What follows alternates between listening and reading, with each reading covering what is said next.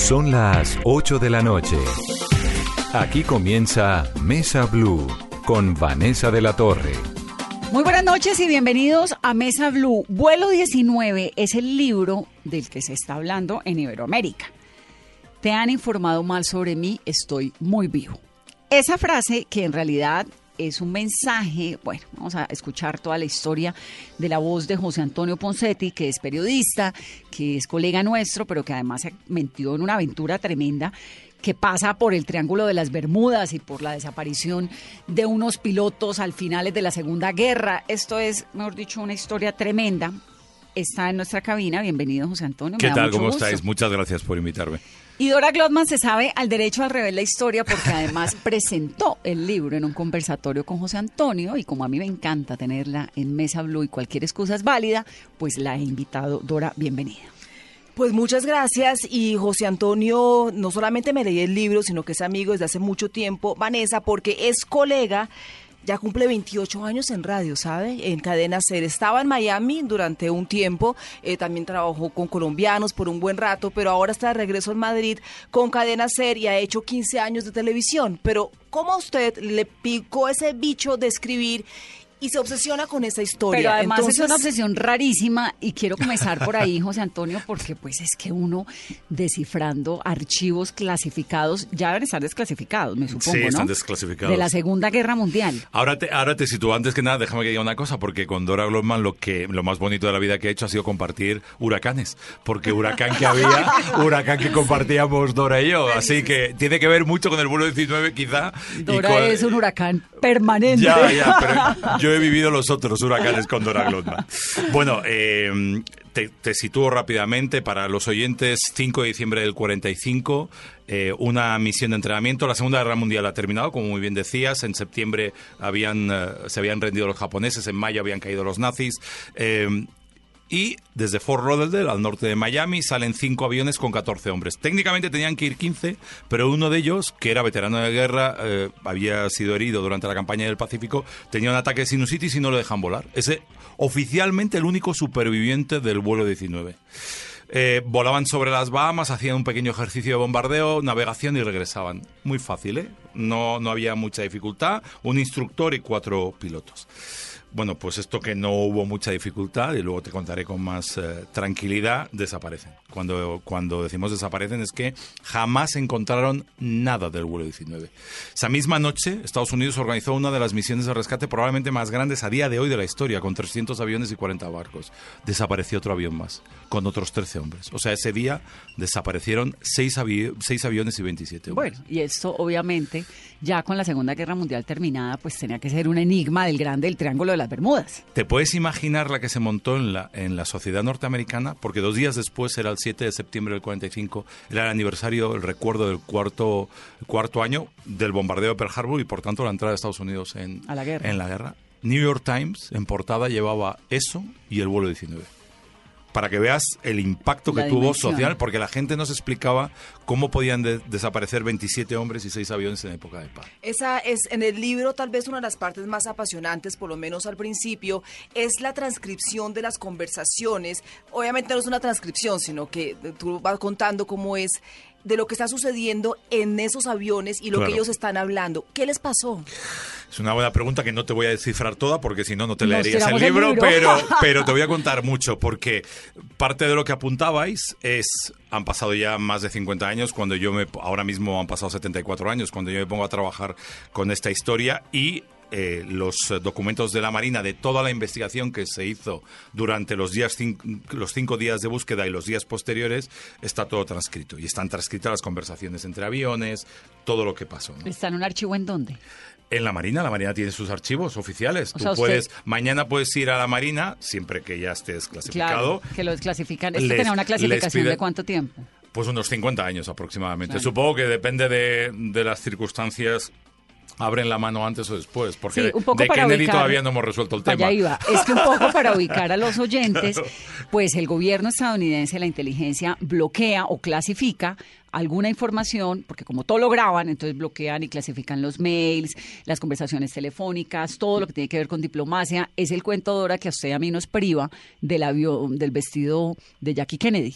Claro que está guardado todavía. Pero lo desclasificaron hace poco. Para si poder saber exactamente Entonces uno ya se puede ir a meter al archivo, puede buscar el vestido, puede saber un poco más, pero esto pasa cuando ya se supone que al resto del planeta pues poco le importa o no va a ser tan escandaloso. E- Este estaba desclasificado y, y había un- una persona que hizo, además, lo organizó, porque son 500 páginas, entre declaraciones de más de 40 personas y pruebas aportadas de todo lo que se decía. En esas pruebas hay desde la cantidad de combustible que llevaba cada avión, eh, qué, qué, qué aparatos tenían problemas, los que no tenían problemas, qué mecánicos habían trabajado en reparar ese día, los, quién había volado antes en esos aviones. O sea, esa documentación está toda, enterita. La ¿Cómo puedes- no se la puedes enloqueció ver. tratando de convertir eso en una novela y saber qué va y qué no va? Pues esa fue, esa fue la, la película. Lo que a mí me vuelve loco en el minuto uno, y es, y es por la obsesión, a mí me vuelve loco que 21 días después de desaparecer todos los aviones, al hermano de uno de los desaparecidos le llega este el telegrama, te han informado mal sobre mí, estoy muy vivo, Eso es y firma Georgie, Georgie. que era como le llamaba la madre de pequeño, Sí, es decir, no queda duda de que es de él. porque es una conversación íntima, es Claro. como que le diga yo Y la Adora familia un mensaje, siempre, claro, y la estoy familia viva y le firmo con un código secreto. Claro. ¿no? ¿Qué sería cuál? no sé, yo- cuidado si lo decís al aire porque luego esto se va a saber. Pero claro, la familia desde el minuto uno mantiene de que él ha sobrevivido al, al vuelo 19. Y, eh, y se lo presenta a la Marina. Y en ese informe eh, te das cuenta que la Marina jamás investigó si alguien había salido vivo del vuelo 19. Entonces yo, desando el proceso, que antes se lo contaba fuera de micrófono a Dora, lo que hago es buscar si alguien salió vivo de ese vuelo y busco a George Paonesa, que sería mi protagonista en esta historia. No es mi único protagonista porque la, la situación en la que me encuentro cuando empiezo a investigar me llevó casi tres años el terminar toda la investigación. Lo que me encuentro es que cada uno de ellos tiene una historia, una historia apas- apasionante. O sea, Los tripulantes. de los tripulantes que desaparecen, cada uno tiene una vida. Insisto, la mayoría habían sobrevivido a la Segunda Guerra Mundial. Eh, tres de ellos, de los pilotos, eh, eran Marines, los otros dos pertenecían a la Marina. Eso eh, crea y provoca un conflicto cuando empiezan a complicarse las cosas, cuando les entra el frío, el frente frío más fuerte del invierno, se encuentran en mitad de una tormenta, habían despegado tarde, se les echa la noche encima, empiezan a quedarse sin combustible, se equivocan de dónde están porque creen en vez de estar encima de las Bahamas, uno, el líder de ellos cree que está encima de los Cayos, eso serían 400 kilómetros de distancia. Eh, si estás en los Cayos y vuelas al norte para volver a, a Fort Lauderdale, eh, pues llegas. Pero si estás en Bahamas y vuelas al norte, te vas a mitad del Atlántico. Porque para, para Bahamas regresar a Fort Lauderdale tienes que volver, volver hacia el oeste. Ahí hay un, hay un tema, Vanessa, eh, psicológico que genera mucha angustia porque entre los aviones ellos se están comunicando, por Claro. supuesto, y se dan cuenta que el líder, el encargado de la operación de apellido Taylor, tiene un problema que viene siendo cuál. Cuéntenos algo, o sea, suéltenos Bueno, algo. os, José Antonio, os daré alguna, alguna cosa. Sí, no vamos a hacerle un spoiler Claro, voy a, No, voy, no, voy no, a ir porque diciendo de vez en cuando, diré alerta spoiler, para que la gente se sitúe en lo que viene a partir de ahora. Alerta spoiler. Entonces, eh, el problema que tiene Charles Taylor, el, el teniente que, que es el instructor y que, les, y que les lleva, que por cierto, era compañero de armas del presidente Bush padre que Ah. volaron juntos en- durante la Segunda Guerra Mundial y el presidente Bush padre habló de él. Porque el vuelo 19 se ha convertido en el gran vuelo supuestamente desaparecido en lo que llaman el Triángulo de las Bermudas. Triángulo de las Bermudas, para quien no sepa de qué hablamos, si estás sentado en la playa, en Miami Beach, agarrado de la mano de Dora Glomman, ves a la izquierda eh, Bermudas, a la derecha San Juan de Puerto Rico. Ese es el triángulo. Eso lo cierra. Pero el triángulo de las Bermudas, José Antonio, y antes de que se adentre, Ahora voy a por la- no volvemos a la pregunta de Dora. ¿Existe o no? Porque eso es como un mito entre sí, ¿no? Que es un lugar en el que se desaparecen enigmáticamente Mira. los aviones. Y crecimos con eso tanto que cuando uno se montaba en un avión chiquito, yo por lo menos me la pasaba, tal vez de ahí viene lo del susto al avión, mirando por la ventana a ver en qué momento veía el triángulo de las Bermudas y el avión Desaparecía. desaparecía. Pues mira, eh, ¿Existe o no? Esa duda yo la tenía también. Yo no sé si existe o no el Triángulo de las Bermudas. Sí que te puedo decir que han desaparecido cientos de personas, aviones y barcos en esa ¿En zona. esa zona? Es, eso es una realidad y está eh, documentado, y existe. Pero lo que sí que te voy a decir, y hago trampa con esto, pero tranquilos que no es Spoiler. No, no. El vuelo 19 no desaparecía en el Triángulo de las Bermudas. Y ahí te lo dejo. Pero el vuelo de 19 desapareció. Sí, pero no en el Triángulo de las Bermudas. Bueno, entonces Taylor. Ahí te lo dejo. Taylor, Chas Taylor, era el. Te, te has quedado con cada hora de. Ya me está fastidiando esta entrevista. No, no, no, Eh, yo me lo sé porque yo también he visto el libro. Lo que no Claro. quiero tampoco es. Bueno, no, porque pues- Es, porque es bien interesante, bien enigmático y tiene además un componente. Y es que uno empieza a leerlo y uno dice, ay, esto es puro libro de niño. Puro libro Gracias, de gracias. señor, ¿no? Sí, sí, De totalmente. muchachito de entregaron, 19 dije, años "Uh, esto no puede dando lora con aviones de guerra. Entonces uno dice, esto es puro libro de niño. Y resulta que arranca con esta cosa y este enigma. Y está muy bien contado porque pues es un gran periodista y lo cuenta bien y tiene las palabras que tocan y no hace juicios de valor de nada, sino simplemente lo va sumergiendo a uno en aviones de guerra, de la Segunda Guerra y un gran enigma en torno a la desaparición pues de un agente de la Armada estadounidense, nada más y nada menos. Ni- ¿no? ni- Y, y que a día de hoy, sabes que todavía no se ha dicho nada de esto. Eh, cada 5 de diciembre, a fecha de hoy, ¿eh? o sea, yo estuve en la última otra vez en el 2018, cada 5 de diciembre se hace una ceremonia en recuerdo de los desaparecidos del vuelo 19, una ceremonia militar que tiene tela la cosa, y en el aeropuerto de Fort Lauderdale, que se lo contaba Dora, hay un monumento en recuerdo a los desaparecidos del vuelo 19. Y no o sea, son tan poca broma. No, y no son tan, ni tan desaparecidos, como diría otro. O sea que la historia es eh, realmente Bárbara. sorprendente. Lo que me preguntaba Dora sobre Taylor. eh, Taylor era un hombre que había luchado durante la Segunda Guerra Mundial, que había terminado en el agua hasta en tres ocasiones. La última tardaron tres días en rescatarlo. Pero era un hombre. Es que terminada la Segunda Guerra Mundial, me sorprendí porque términos que ahora son muy normales para nosotros, como el estrés postraumático de la gente que está En las zonas de combate, no, no existía. Ese término no, no se manejaba. La gente volvía de la guerra y ya a trabajar y, Wow. y no, si te da algo, te dio, pero no, no pensaban en eso. Taylor llevaba días sin querer volar, pidiendo que le cambiaran el vuelo. Ese mismo día, antes de despegar, volvió a pedir que no le dejaran volar. Y le dijeron que no había otro instructor y que tenía que volar. ¿Y por qué no quería volar? Eso no lo sabremos nunca. Él habla la noche anterior con su madre y le cuenta, porque eso, eso lo contó la madre después, porque otra figura de- impresionante de este chico es el trabajo que hizo la madre y la tía para limpiar su nombre. Porque el primer camino que hace la Marina de los Estados Unidos es busco un culpable. Necesito a alguien que sea el culpable de esta historia porque me Una tengo falla ten- humana. Claro, tengo que explicarle a la sociedad norteamericana que me han desaparecido 27 tíos y no sé por qué.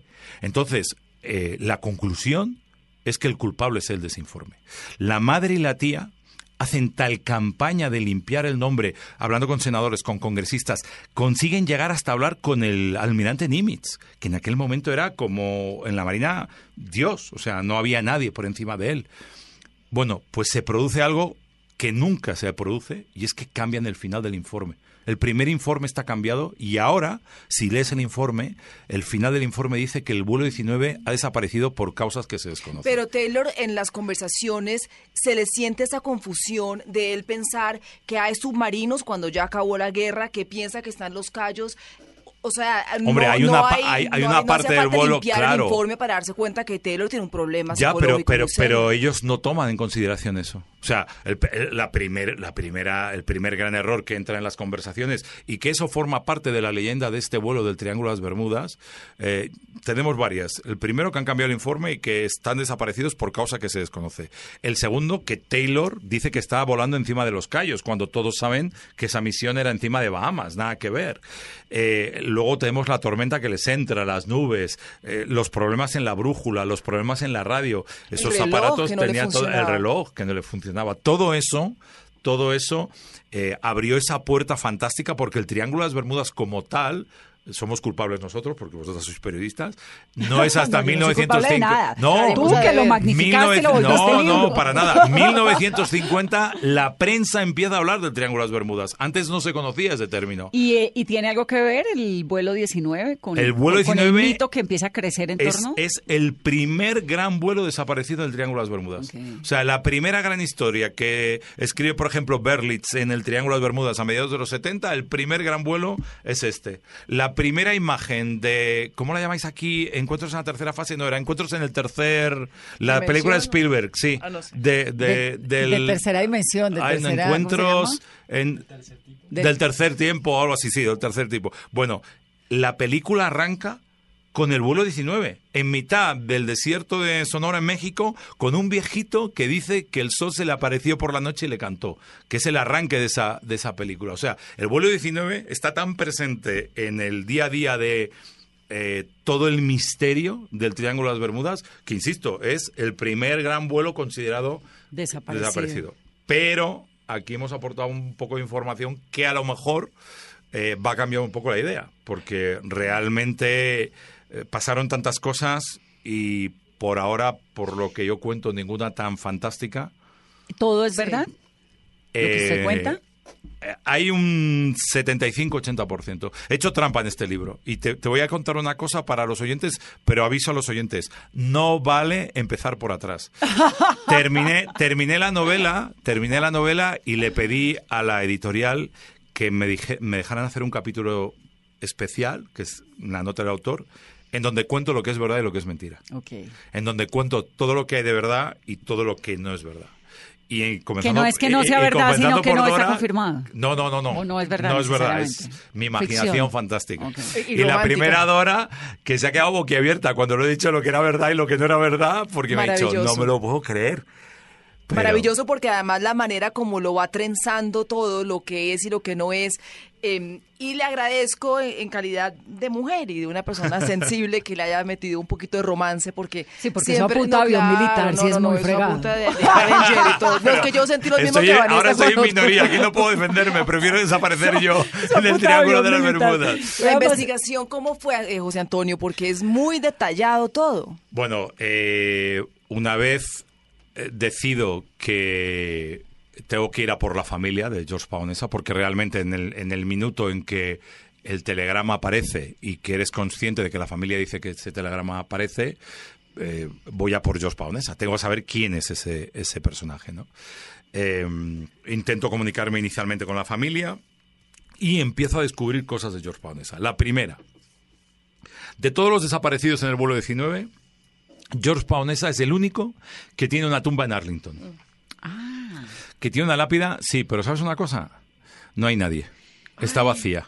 Entonces, Está vacía. El cementerio Eh, de Arlington, para quienes no lo saben, es en Washington, D.C. y es el cementerio pues más estrella, por así decirlo, Militar. de- militar de, de las víctimas, de quienes han muerto en algún tipo de operación en algún lugar del mundo del ejército estadounidense. Pues que sepas que George Paonesa tiene una tumba ahí. Y no está enterrado ahí. Y no hay nadie. Y no solo eso, la familia en un momento dado, por un supuesto portavoz al que yo nunca conseguí encontrar, había dicho que ellos habían hecho cargo de esa tumba, pero en Arlington no tienen constancia de quién pagó, porque claro, ahí no te ponen una tumba sin más. No, no, no, y tiene es La una Marina. tumba blanca igual a todas las demás. Y... No, no, ahí alguien pagó eso. Y alguien, ¿no? Se a hizo alguien le de interesa, esto. a alguien le interesa, porque además es, No sé. pues como es el gobierno estadounidense, es el gobierno el que lo mantiene. Ahí está enterrado Kennedy, ahí están enterrados todos los Bueno, pues- sobrevivientes. pues ahí está la lápida de George Las Paonesa, víctimas, los... sí. Ay, no puede ser. ¿Está en Arlington? Hasta en Arlington. Y no está. Y no está. Y entonces Entonces, seguimos. ¿dónde está? Ah, Bueno, te va, a co- to- y- te y- va a y tocar preguntar mucho para que yo ¿Y te tú cuente cómo eso. sabes que no está? Porque abrieron, hicieron abrir la tumba. Hicieron abrir la tumba para comprobar si había alguien enterrado ahí. Y no hay. ¿Cómo es el cuento de, del señor viviendo enfrente de un carro casa? Bueno, una de las personas claves que me ayudó para toda la investigación es John Mayer. John Mayer era un piloto de combate de, del ejército de los Estados Unidos, derribado en Vietnam, que trabajó, él me decía, eh, se reía mucho cuando me decía eso, que él, él trabajaba para la agencia, había trabajado para la agencia. Obviamente no una agencia de viaje, ni una agencia de... No, para la agencia de- secreta, no, ni rentaban carro ni nada. Él- obviamente él, él trabajaba para la, para la agencia y era muy divertido. eh, él Para la por, CIA. Cuando dicen agencia, vamos, agency, no CIA. tengas ninguna duda. Eh, él por años estuvo eh, buscando el vuelo 19. Él buscaba los aviones. Eh, hizo varias, varias expediciones para sacar eh, aviones donde él creía que estaban a ver si era o no ese vuelo. Eh, una de las eh, acciones más espectaculares que hizo fue que en 1986, cuando despega de Cabo Cañaveral, el Challenger estalla, mueren todos los astronautas. ¿Te acuerdas de Sí, esa sí, imagen sí, que dio la vuelta al mundo? La NASA hace una búsqueda exhaustiva de todas las piezas para reconstruir el aparato, saber que, cómo era el Space Shuttle y que había fallado. Bueno, en esa, en esa búsqueda encuentran un avión y lo mal identifican. Él está viendo las noticias y dice, ese es uno de los cinco del vuelo 19. Y organiza una, una misión y se va por el avión. ¿Y dónde estaba? Y lo saca debajo del agua, cerca de Cabo de Cañaveral, y lo saca del agua. Pero, pero, el avión está tan hecho polvo, tan destruido, está tan pegaditas las cosas de debajo del agua, que no pueden identificar por los números de serie que es un Avenger, porque es un Avenger, pero no pueden identificarlo como uno de los aviones del vuelo 19. Hacemos una pausa rápidamente para comerciales. El libro se llama Vuelo 19 de José Antonio Poncetti. Esto es Mesa.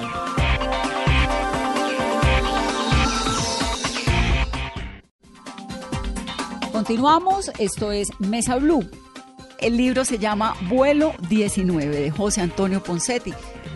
Ahora, ¿qué pasó en su cabeza para haberse metido en esta aventura? Él, él entiendo Digamos, como... Entendemos que no le hayan comprado siendo niños niños los aviones que tocaba, no le dieron el tiempo suficiente Sí. para jugar a la Segunda Guerra, a la primera. los soldaditos de plomo, no se los compró la mamá. La mamá no se los Papá dio. Noel no lo quiere. Hab- hab- habla- ¿Hablas de él o de mí? De usted. de usted. ¿Qué pasó en la cabeza No de lo José sé. Antonio Poncetti para meterse en la investigación de lo 1945? sé. No lo sé. Eh, es una. Yo tengo la teoría de que esta historia me ha buscado a mí, no yo la he buscado a ella. ¿Cómo la encontró? Esta historia yo empiezo a llegar a ella en 1970 leyendo un, un- un libro sobre el Triángulo de las Bermudas, del cual solo recordaba la historia del vuelo 19. No, no me preguntes nada más de ese libro porque no me acuerdo de nada. Eh, luego me pasó con la película de Spielberg y luego el vuelo 19 me ha ido acompañando. Y entonces le contaba a Dora que en un, eh, viviendo ya en Miami un día, mi vuelo salía desde el aeropuerto de Fort Lauderdale Era a Nueva vuelo York. 19. Y llego y veo, la, y veo ahí la, el monumento al vuelo 19. Y digo, pero vamos a ver, ya, esto ya se me escapa. O sea, no puede ser que esté tan presente, porque yo también inicialmente pensaba como tú. Yo miraba por la ventanilla a ver si desaparecía en cualquier vuelo, porque cada vez que vuelas de Madrid a Miami, Miami a Madrid, pasa por mitad del Claro. Triángulo de las Bermudas. Digo, en una de estas, una turbulencia y te vi. Aparezco como los de Perdidos en una isla y no sé. Pero, ¿Cómo se llama el náufrago? ¿cuál de ellos? El de la película, el náufrago. El náufrago. Como Tom Hanks. Ah, como Tom Hanks, el actor. Ah, vale, no sabía que náufrago me No, no, el de la preguntaba. Sí, sí. Bueno, pues nunca sabes, ¿no? Y al principio empecé a leer más, empecé a buscar más. Pero ya cuando eh, cae en mis manos el informe oficial, Cae no, lo buscó. sí, claro, pero O sea, ya, se- ya cuando ya lo tengo físicamente, Eso toca ir, supongo, al archivo. Sí, tuve suerte porque eh, a través de John Mayer habían hecho, eh, sin yo conocerle a él, ¿eh? o sea, antes de que yo y él entráramos en relación, habían hecho una, mm, un- una publicación oficial porque les había permitido, porque con él, hay que contar una cosa muy, muy rápida. John Mayer, al ser piloto, hizo el trabajo más espectacular de toda la gente que había buscado hasta ahora el vuelo 19. El tipo eh, situó los cinco aviones donde podrían haber caído por los vientos, combustible que llevaban, rutas que podían podido tomar, decisiones tomadas. O sea, el tipo hizo como un, un cuadro gigante de cómo podía haber eh, salido, eh, dividido en este caso, todo el grupo del vuelo 19. Y entonces él publica eso, eh, muy vigilado, por cierto, por la Marina y porque, claro, él sí que era militar y él entraba... la agencia. Claro, La y él entraba gustó. relaciones. Bueno, él me enseñó unas fotografías del rescate de, de, unas, de un tren de aterrizaje, aparentemente de un Avenger, del tipo de avión, que yo jamás le pregunté dónde habían sacado, porque eran fotografías satélite. Yo jamás le pregunté dónde habían sacado esas fotografías. Esas fotografías yo no las puedo conseguir bajo ninguna... ningún, no, tremendo. ¿no? Entonces, ese informe estaba. Cuando yo ya consigo el informe ese publicado, eh, claro, me quedó a cuadros. Y es cuando ya me contacto con la Marina, empiezo a hacer todo el trabajo, contacto con la familia de Paonesa, contacto, intento contactar con, si queda alguien vivo de familiares De próximos a, a los otros desaparecidos. Encuentro un documento fascinante sobre Charles Taylor que hizo un periodista entre los 70 y los 80 porque consiguió hablar con la familia, con la madre y la tía que todavía eh, en aquella época estaban. Claro, mi problema es que yo llego eh, 20 años tarde. Claro.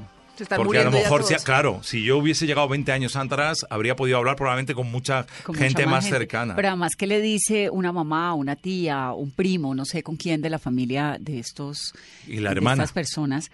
Hola, mira, soy José Antonio Poncetti y estoy haciendo una investigación Bueno, pues te voy a contar. de lo que eh, pasó en el 45. Claro, eh, cuando yo ¿No? mando los, cuando Sí, mandamos los primeros Cuando uno emails, como periodista llama y dice, es que estoy haciendo... eh, ya no. Eso no gusta. Me, pasó lo mismo con la familia. Claro, cuando yo a la familia pagonesa le escribo y, y insinúo en ese email que yo creo que podía haber sobrevivido al vuelo 19, claro, la familia se me puso de perfil. Me dijo, vamos, un español viviendo en Miami que ahora va a descubrir si mi eh, ex tío abuelo o tataratío abuelo, como sea, eh, va- Sobrevivió. sobrevivió o no sobrevivió. Entonces, no fue fácil. Por eso, esos tres años de, de trabajo. ¿no? Esos tres años, eh, porque cuando dice la historia me encontró a mí y no yo a la historia, tiene algo de esotérico, tiene algo de, de fantasma. O sea, los No me estoy, asustes, estoy Dora. sintiendo los espíritus de los del vuelo 19 en esta cabina. No lo sé, Entonces, a lo en algún sí. momento tuvo una sensación de estar conviviendo con unos fantasmas que querían contar su historia.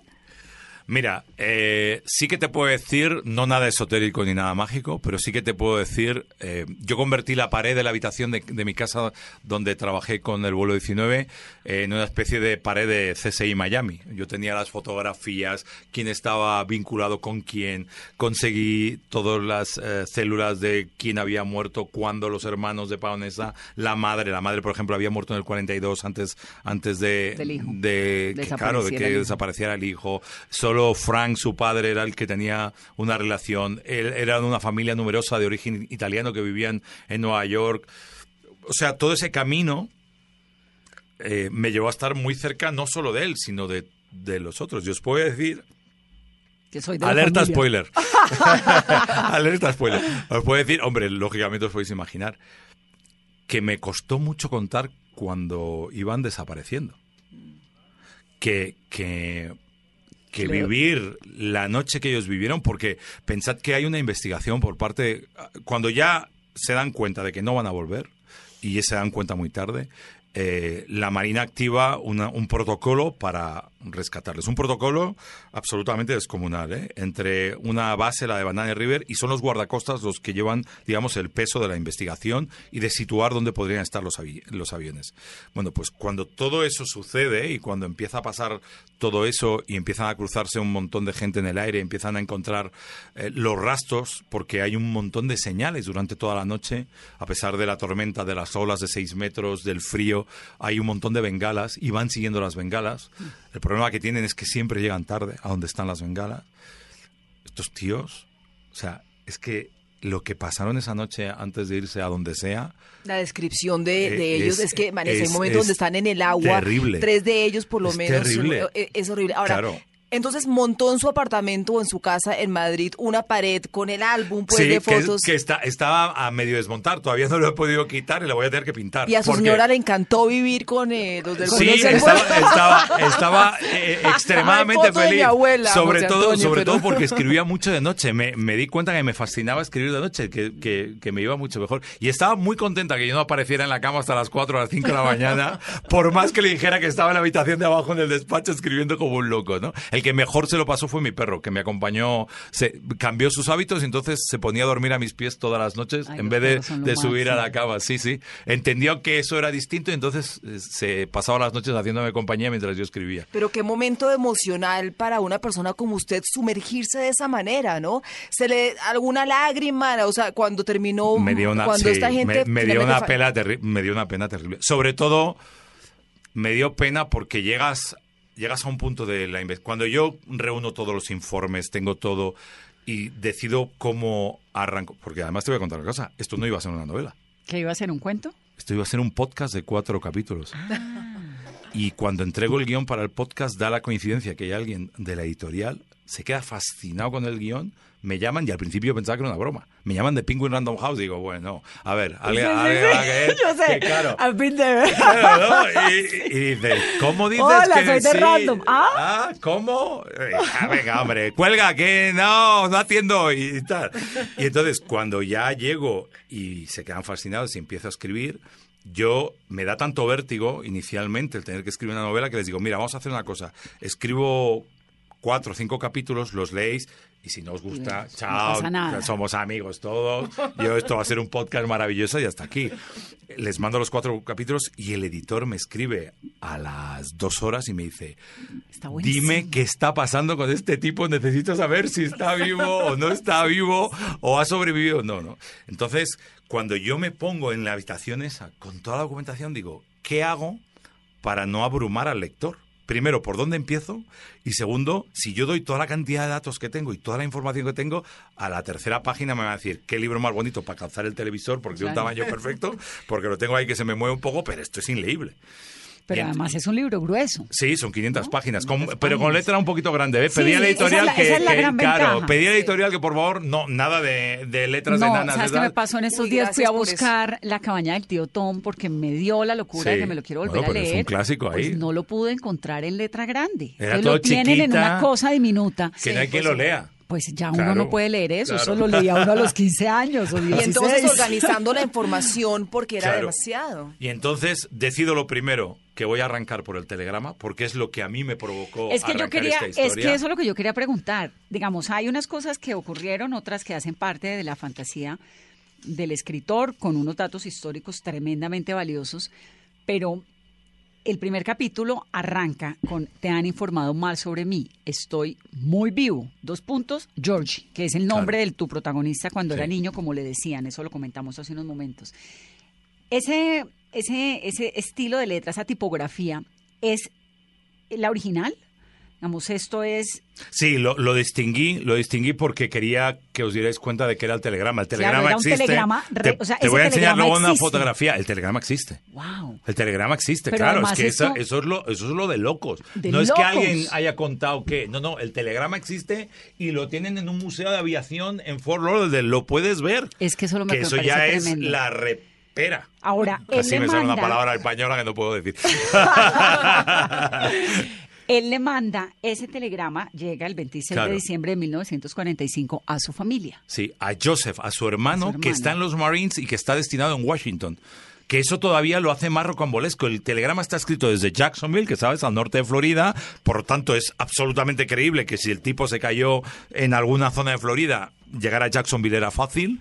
Y la segunda, no lo manda a casa, sino que lo manda al hermano que más quería, a Joseph, que también era militar, sobrevivió a la Segunda Guerra Mundial y estaba destinado en los Marines en Washington. Y es el hermano el que alerta de, oiga, Aquí hay un vivo. que, que mi hermano está vivo. muertos. Claro, él, él comunica al comandante de la base de Fort Lauderdale, que este también tiene tela, ahora te cuento, alerta spoiler, pero muy corta.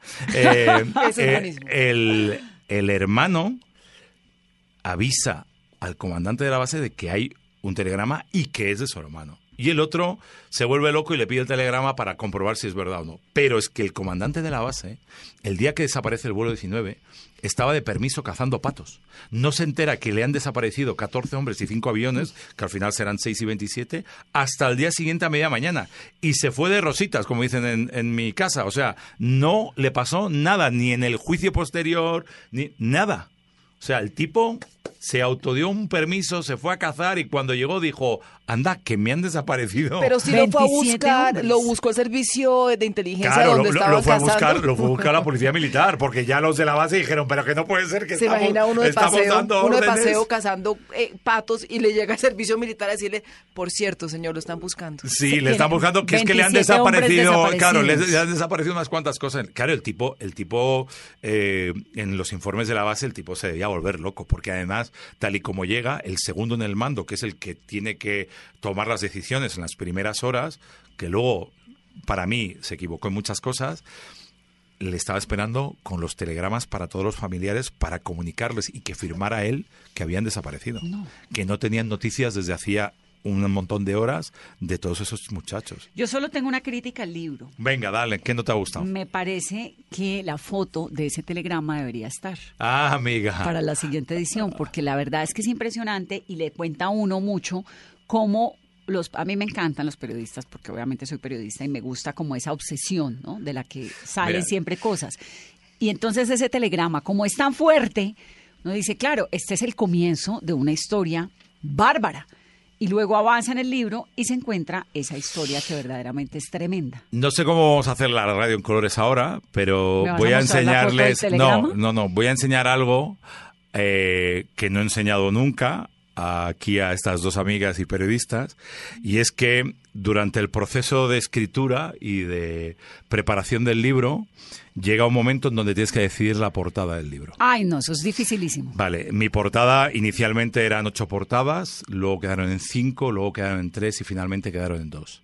Esas dos portadas, una la que tienes, que yo la amo, que es un como un cartel genial. antiguo de la Segunda Guerra Mundial, y había y estaba la otra portada, la portada del telegrama. Muéstrame Y la era. portada del telegrama, que la vais a ver ahora y no sé qué haremos ello, Bueno, era la 19. portada del telegrama con los cinco aviones. Esta fue la finalista junto a la... Esta la habría publicado la, la- la editorial si hubiesen decidido eh, que no se hubiese novelado la historia, sino que la historia fuera simplemente periodística pura y dura y que fuera el caso real. Pero ahí sí hay una cosa. Esa portada no la ha visto nadie, la tengo yo Buenísima. enmarcada en mi casa, me la regaló la editorial y la tengo colgada en la pared. Entonces, para la magia, la radio es el telegrama como tal, dice Western Union, que es la compañía en ese momento todavía, ¿no? Que hace envíos de mensajes y tal.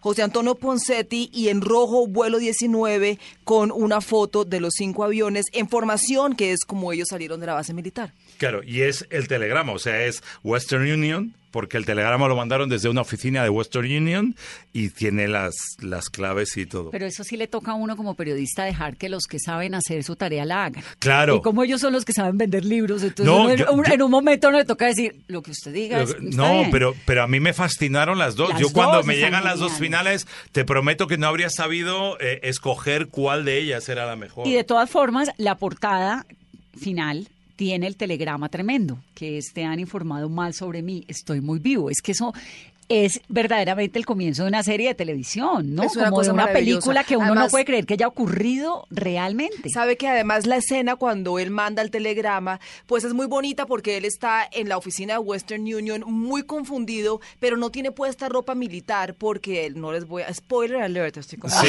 cuidado, que- no les cuidado, voy a contar que- cómo es que termina eso sucediendo, pero es una escena eh, muy conmovedora porque él escribe muchas veces ese telegrama dando vuelta a ver cómo va a ser para que su hermano entienda esa clave de eh, estoy vivo, soy yo, créame que esto es en serio. Eh, hay un momento Pero además no solo especial. estoy vivo, estoy Muy muy, vivo. Muy vivo. vivo. Que eso dice un montón Y- de cosas sobre lo que le estaba pasando, ¿no? Os voy a contar dos cosas que me sorprendieron mucho en toda la investigación.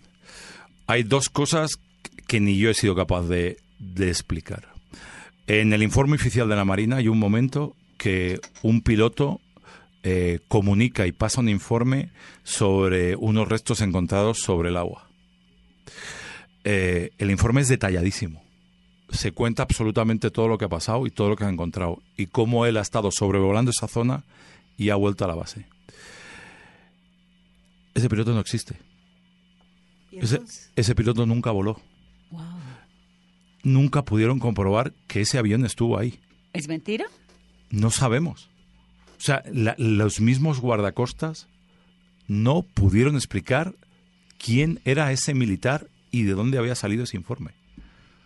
Y está en el informe oficial de la Marina, que yo me volví loco. Si ellos se debían volver locos, yo me volví más loco porque dije, ¿cómo puede ser? Pero la otra historia, dentro del, de la alerta spoiler que ha hecho antes Dora. Dora, hay un personaje clave en esta historia, que es un tipo que eh, vivía un poco al al límite de la ley, un poco fuera de todo, en los pantanos, en los Everglades, en Florida.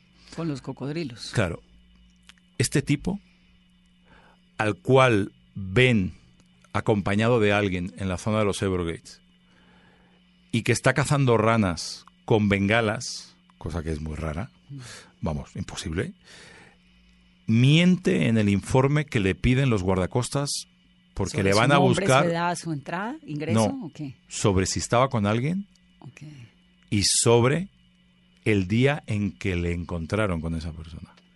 Y en el informe oficial se le creen y lo cambian y es mentira. Y en, y en el juicio posterior, al, al cabo de los años, demuestran que eso es mentira. O sea, que ese tipo estaba en los Everglades, pero no el día que estaba, sino que estaba de otra manera. Sí, tal, tal vez... eh, ¿Alerta spoiler otra vez? No, no, no, Ah. no, no, no, lo que es más, voy a, Porque voy a- al final me van a llamar, a- me van a llamar y me van a decir, padre, con gracias, el- pero ya el no. El Con el permiso de Vanessa le voy a dar una vuelta a esta entrevista porque cuando arrancamos, pues les contábamos que lleva 28 años en radio y en televisión, pero tal vez fallé en contarles que es que se especializa en deportes. Claro, que esta, esa- esta ha sido la gran sorpresa. La- Entonces. ¿cómo le cambia la vida a un periodista deportivo Sí, sí. y en viajes? ¿Cómo le cambia la vida a un periodista deportivo de repente esto? O sea, ya no es José Antonio el de la radio y la tele, sino el del vuelo 19. Eh, Es, es muy divertido porque tú sabes que en, en- en Miami sí que hacía entretenimiento y hacía noticias, pero mi vida es el deporte. Entonces, la primera gran sorpresa que se llevan en España cuando sale el libro, la gente dice, José Antonio Ponsetti será otro. No, no, va a ser el de deportes. No, no puede ser, ¿no? Entonces, claro, eh, cuando empiezo a salir en entrevistas y la gente obviamente me reconoce y sabe que soy yo, eh, ya se quedan boquiabiertos. Pero claro, la gran sorpresa para todos, empezando por la editorial y empezando por mí, es que la gente no solo me reconoce, sino que eh, se empieza a leer el libro, le gusta. En poco más de tres meses estábamos en cuarta edición. Se lanza en Colombia, se lanza en Estados Unidos. Eh, No, no llevo ni seis meses con este libro. ¿eh? Y, es- y está la gente enloquecida con ello y yo más, porque la gente se me acerca y me dice, claro, yo es que tú en deportes eras muy bueno, pero yo no sabía que escribías. Claro, Claro. no, yo tampoco lo Pero qué sabía. dicha la Es mi primera reinvención, novela. ¿no? Sí. Y la verdad es que es una, una satisfacción. Yo no sé si, si cuando escribís a vosotros pasa lo mismo. Bueno, Vanessa acá Yo está acabo de con publicar libro sí. también. y- y no, no te... Y con Random House también. ¿Y qué tal- y no, qué no, tal es tus vida, sensaciones? es otra vida. Es otra liga. Es una cosa y es es una sensación que uno nunca ha tenido antes en la vida. Es distinto. Es como Totalmente. tener un hijo, como el primer beso, como, no sé, Sí. probar un café por primera vez, no, es- tomarse un vino por es primera vez. maravilloso. Es una primera vez muy rara, Sí. ¿no? Muy fuerte. Sí, sí. Y- Sí, sí, sobre todo... Y, sobre está- todo uno dando entrevistas. Bueno, bueno, bueno. Eso ya, estar al otro lado del micrófono ya es la bomba. locos. Y, y, pero cuando vas por ahí y ves en una librería tu libro, dices, wow. Bueno, ¿y la madre película? mía. Espero que bien, gracias. no sé, no tengo ni idea. Dicen, la, la verdad es que quizá también por mi, por mi cultura de, de estudio de, desde pequeño, yo leía mucho, me encantaban los cómics, soy un loco del cine, sí que me planteé el libro como, como un guion trepidante. de- Allá iba, es muy cinematográfico porque Sí. es muy descriptivo. Sí, ¿no? yo- yo- es de yo muy lo- de situaciones. Yo lo viví, lo muy así. Más que de personajes, de Sí, situaciones. De situaciones, de, de, de lugares. Es que yo lo viví así, lo viví casi te diría como una película de acción. Yo en la cabeza lo, lo no sé, lo, lo iba traduciendo de esa manera, ¿no? Y, y sé que en la editorial no me han querido decir qué o quién, pero sé que han hablado con... Hay coqueteos. Sí, sí, parece ser que podríamos tener novia para el próximo año, Bueno, no sé. me. Vamos a ver, vamos a ver si Entonces, tenemos, si tenemos novia no. No, hombre, yo... yo Para el próximo año. yo fuera de micrófono le he dicho a Dora que si eso va, en la Premier estamos. ¿no? Y te, y hago extensible la, Adjunto. Vamos, te hago extensible la invitación de que si hay Premier de esto, si el vuelo 19 de pronto se convierte en algo, no sé, en, No, en no, peli esa- o en serie. Esa sí no la hemos hecho, ahí. Dora. Caminar No. por una alfombra roja. delicia. ¿Y qué nos vamos a poner? No, bueno, vamos bien. Ya. Y, la, y para traducirlo en inglés, esa es otra, ¿no? Esa es otra. Esa, claro, nosotros acabamos de salir en Estados Unidos hace nada. Esto creo que fue el, día, el pasado día 3. Eh, ha sido un revuelo y ahora eh, os voy a confesar algo que tampoco he contado. Eh, por primera vez ha salido en el sitio donde están las familias, en donde, en donde pasó esto. Yo no sé si de pronto me va a aparecer algo más. O sea, yo no sé si alguien me va a decir algo, ¿no? Si, si encima se...